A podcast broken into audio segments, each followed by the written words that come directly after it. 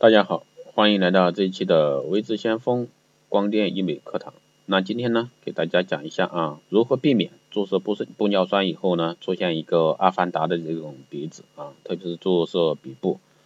有些朋友呢，经常会问啊，注射玻尿酸会让鼻子两侧变宽啊，像阿凡达那样啊？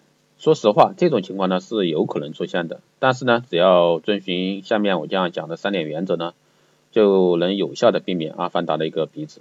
首先呢，我们来要说一下注射的剂量啊。首次注射玻尿酸呢，千万不要去贪心啊。有些朋友呢觉得注射量大一点，效果呢会更好，但事实呢并非如此。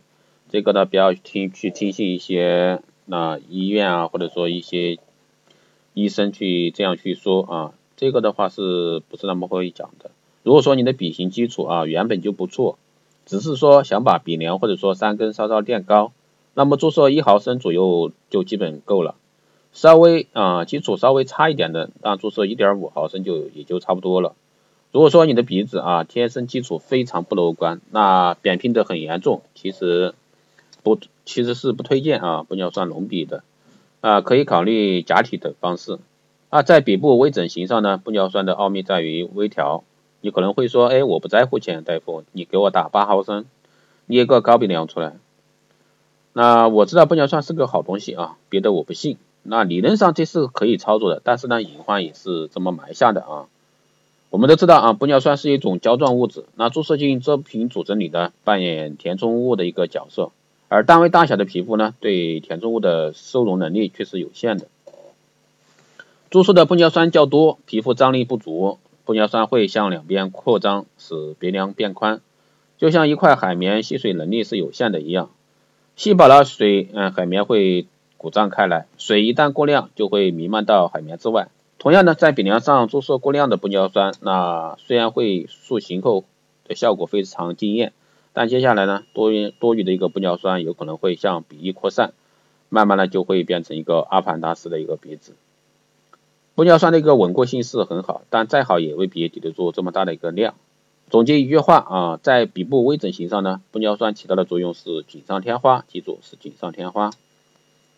第二个方面呢，我们来说一下手法，选择一位手法高明的医生至关重要，这个再三强调啊，特别重要。这里的手法呢，主要体现在两个方面，首先呢是注射手法，高明的整形医生呢，能评测出你的鼻子啊区别于众人独有的一个特质，那并根据这种特质呢对症下药。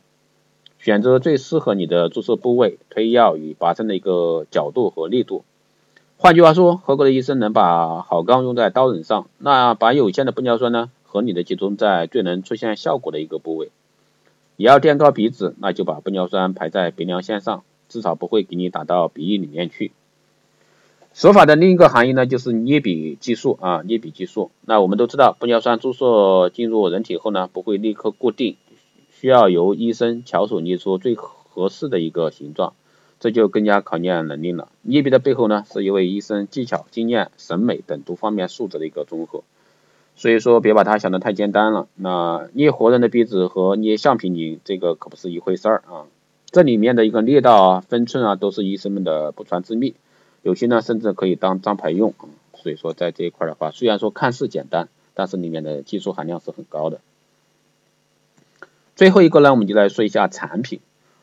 也就是说，就算你请到一个手法最高明的一个专家啊，或者说医生，那为你注射量最最合理的一个剂量，如果说我们使用的一个玻尿酸产品本身有问题啊，最后还是白搭。